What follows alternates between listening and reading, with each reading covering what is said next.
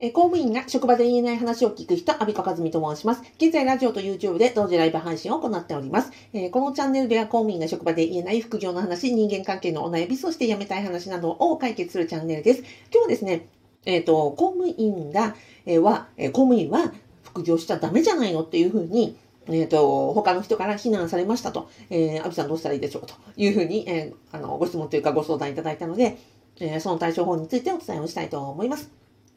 で、私は、えっ、ー、と、法務省在職中、16年間のうち2009年からね、えっ、ー、と、に辞め、2019年まで副業していました。ね、私もね、同じ目にありましたよ。で、その時の体験談とか、まあ、どういうふうに乗り切ったらいいか、自分のマインド面と、うんと、それからまあ、具体的な行動編ということでお伝えをしたいと思います。で、もうね、こういうこと言われたらさ、へこむんだよね。えっ、ー、と、まあ、あの、個人情報法のため、その方がね、どんな副業をされているかというのは、あの、ここでは言いませんけれども、私のね、体験を話します。えっ、ー、と、私今ね、うんと、2019年から、あ、じゃあごめん、2009年から副業していて、で、2017年にね、えー、今でも覚えてますよ。2017年12月26日に、初めて Kindle 本というのを出したんですよ。電子書籍ね。で、やったーと思って、えっ、ー、と、会期上げて Amazon にアップロードをして、で、無料キャンペーンかなんかやったんだったかな。で、そのことを、あの、Facebook で告知をしたわけですよ。で、Facebook は、うんと、まあ、いろんな方と繋がってましたが、うんと、やっぱりね、あの、避難する方もいらっしゃるだろうなとか、あの、なんていうのね、えー、ネタこう起こさないというか、まあ、無用なね、トラブルを回避しようと思って、日頃の言動から、そういう公務員が、あの、課外活動をするということに、まあ、理解がありそうな方だけを、あの、グループにして、で、この方だったら大丈夫だろうという方だけに、あの、友達限定で、あの、投稿したんですね。私今回、あの、Kindle 本を出しましたって。そしたら、その、おめでとうとか、あの、頑張ったね、読ま読ませてもらうねとかって、まあ、いろんなね、あの、コメントをいただく中で、えっ、ー、とね、ま、まさかこの方がっていうような方が、もう第一声、え、アミさんそんなことしていいの？っていうふうに言われたりとか、えっと、なんか、まあ、まさまさにそれっていいんですか？みたいな。ちょっと批判めいたようなですね、あの、表で言ってくる、その投稿にね、Facebook の投稿にコメントで、えー、そんなことしていいんですか？っていうふうなことも言った方もいれば、あの、ダイレクトに、あの、チャットで、メッセージで、他の人には見えないのに、え、そんなことしてもいいんですか？みたいな感じで聞いてきた人もいました。なので、これをね、受けて、なんか、ね、非難、私の、その、そういう反応されたのは初めてだったので、結構ギョッとしましてね。で、なんかその、こちらとしては一生懸命一冊書き上げました。初めての Kindle 本です。やったみたいな気持ちだったのに、なんかこう、おめでとうでもなく、あの、すごいねでもなく、なんかそういうこちらの、あの、なんかど、なんていうのかな、作った、まあ、作品を一個作り上げたというところは、全くこう無視をして、そんなのいいんですか？みたいな感じで、こう、水をね、かけられたような感じになったから、私としては結構ショックで、しかもね、あの、その、あ、この人だったら大丈夫だろうというふうに思って、えー、お伝えした方だったので、ああ、こんなふうに反応されるんだと思って、まあ、まあなんかがっかりをしたというか、ああ、こういう人だったのかっていうのが分かったっていうのはありました。でね、まあその時にどう対処したかっていうと、まあ一応あの、私なりに、ね、国家公務員法と、まあ人事規則など、まあいろんなね、あの、えーですか、根拠を確認した上で大丈夫だと思ったので今回やりましたっていうふうにさらっと流しましたけど。でもそれを機に、あの、知っている人、この人は大丈夫だと思っているとか思ってないに関わらず、相手がどんなリアクションを取ってくるかは、まあ、相手のご自由なわけだから、こちらの方が、そういうね、なんか刺激的なことを言ってしまったの方が、あの問題だったなと思って。で、え、ー、と、匿名で、うんと、ツイッターアカウントを作り、で、そこで、その、引っ越しで人生を変えるっていう本だったので、えっ、ー、と、ツイッターに、えっ、ー、と、自分のね、顔も名前も出さない、あ、名前を出してたか。うんと、要要はその本を PR するだけの、えー、ツイッターアカウントを作って、で、そちらでその本の話をするようにしたんですよ。だから要は自分のことを知っている Facebook ではそれ以降一切あの出さないようにしたんですね。です。なので、私のね、今使っているアカウントもそうですよ。えっ、ー、と、2018年1月からツイッターを利用していますっていうことになっていて、で、その、あの、証拠に、えっ、ー、と、私のね、ツイッターアカウントって、ムービング、えー、アンダーバー 3C っていうんですね。なんでかっていうと、その、引っ越し人生を変えるという本を PR しようと思ったので、ムービング、なんか、あの、なんだっけな、ググったら、引っ越しをね、英語で言うとムービングって書いてあったから、あ、ムービングかと思って。で、当時のあのブログのね、まあ、の、頭文字を取って、3、えー、123の3に C というふうにつけて、だから私のね、ツイッターアカウントって名前でも何でもないんですよ。変だなって、変ですねっていうふうに結構たまに言われることがあって、実はねって、そういう歴史があって、でもこの、このことって、うんと、今ね、いろんな方にお伝えすると、あ、なるほどっていうふうにおっしゃられるのでね、ずっとそれをあの使ってます。ということなんですよね。なので、公務員がね、副業するって、ルール的には、例えば、うんと国家公務員法であれ、えっ、ー、と、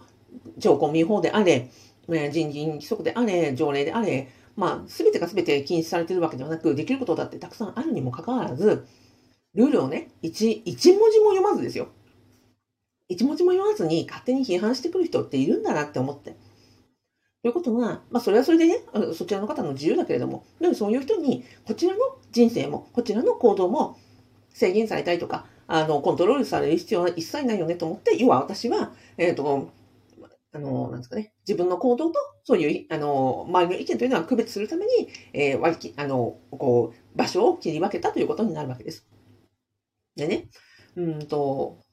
そうそう、このことについて別にその、うんと、批判してくる人、公務員の悪行ってダメじゃないって思ってる人を、別に非難するつもりはないんですね。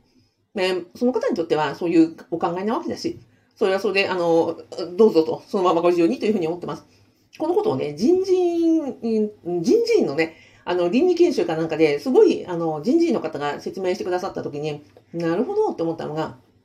人事院の方が、えっ、と、倫理観というのは人それぞれですって。ここに研修員が、まあ、50人いたとしたら、50人それぞれにあの倫理観というのはありますって。だから、人の倫理観をありこれ言うこともあのできないし、あなたの倫理観を誰かが否定、批判したり否定することもできないんですよっていうふうにおっしゃられて。なるほどと。で例えば、えっ、ー、と、始業時間、あの、仕事ね、始まる時間。えー、私が8時、あの、私の勤務はね、だいたい8時半が、あの、うちの役所の始業時間だったんですよ。なので、始業時間が8時半だというルールがあったときに、じゃあ、8時半に、えっ、ー、と、職場の中に、ね、職場のドアに、えっ、ー、と、8時半に入ってればいいと思う人もいれば、8時半に席に座っていれば OK と思う人もいれば、なんか、普段通りの、なんだっけな、あ、仕事、8時半には仕事を始めるような状態状態になってないとダメだと思う人もいれば、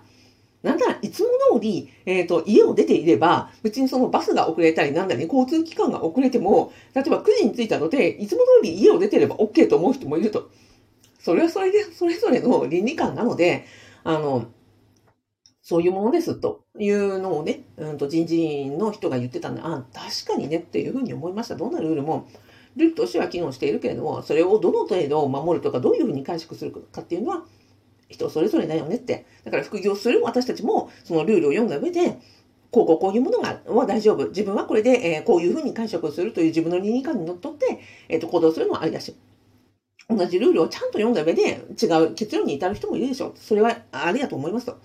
ただし、さっきのように、ルールを1ミリも読まずして、国家公務員法も人事院規則もね、条例の1文字も知らないのに、勝手に批判してくる人に対しては、何もね、こちらの、労力をかけて、ああでもない、こうでもない言ったって、もうその人はそういうふうに思ってらっしゃるわけだから、しかもルールも確認せずに人のことを批判するという人たちなので、あの、私はね、まあ、関わる時間は1分でも少ない方がいいなと思って、それを切り分けたというところになるわけです。で、うんと、この件に関して、まあ、当時は私も最初びっくりしましたよ。可愛かったですね。2017年の当時は。でもその後ね、いろいろやってったら、あもう本当にね、こんな風に思いました。えー、公務員は副業しちゃダメよという人に対して、えっ、ー、とね、勝間和代さんが、このことをね、こういうようなことを、えっ、ー、と、義憤、正義の義に、えー、憤ると書いて義憤っていうふうにおっしゃってます。どんなことをしても、あの、正義、自分がその正義の味方であるというふうに考えて、えっ、ー、と、憤りをぶつけてくる人がいますと。例えば、うんと、芸能人がなんか不倫をしましたとか、ななんかこう犯罪を行為をした人が、ね、いますと、なんか、なんとかで逮捕されましたみたいな人がいたときに、その人を、その自分がね、正義の味方ということで、そんなの絶対ダメじゃないかみたいにして、まあ、ばーっと、例えば、えっ、ー、と、SNS でだとか、まあ、いろんなところでね、あの、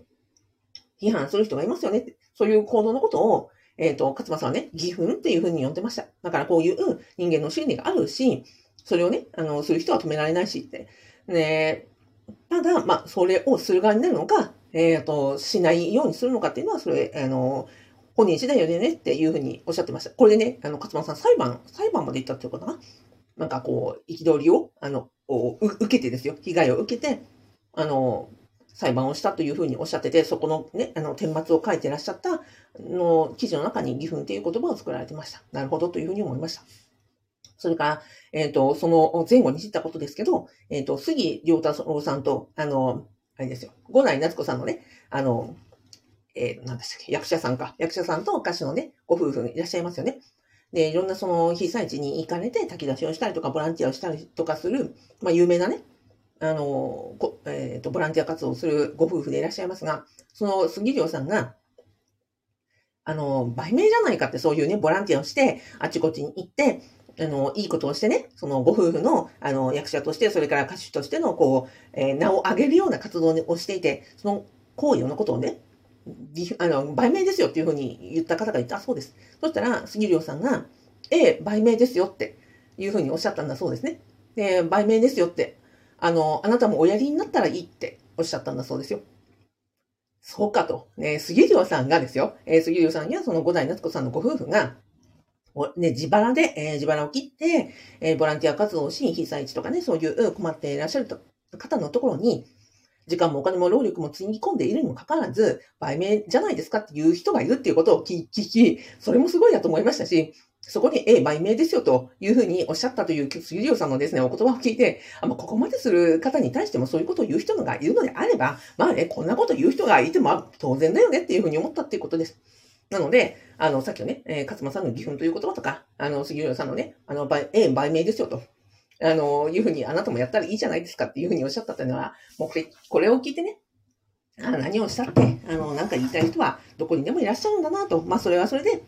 あの、その方の、まあ、ご自由ではあるし、じゃあこちらとしても、そういうね、あの、方と接する時間は、私としてはね、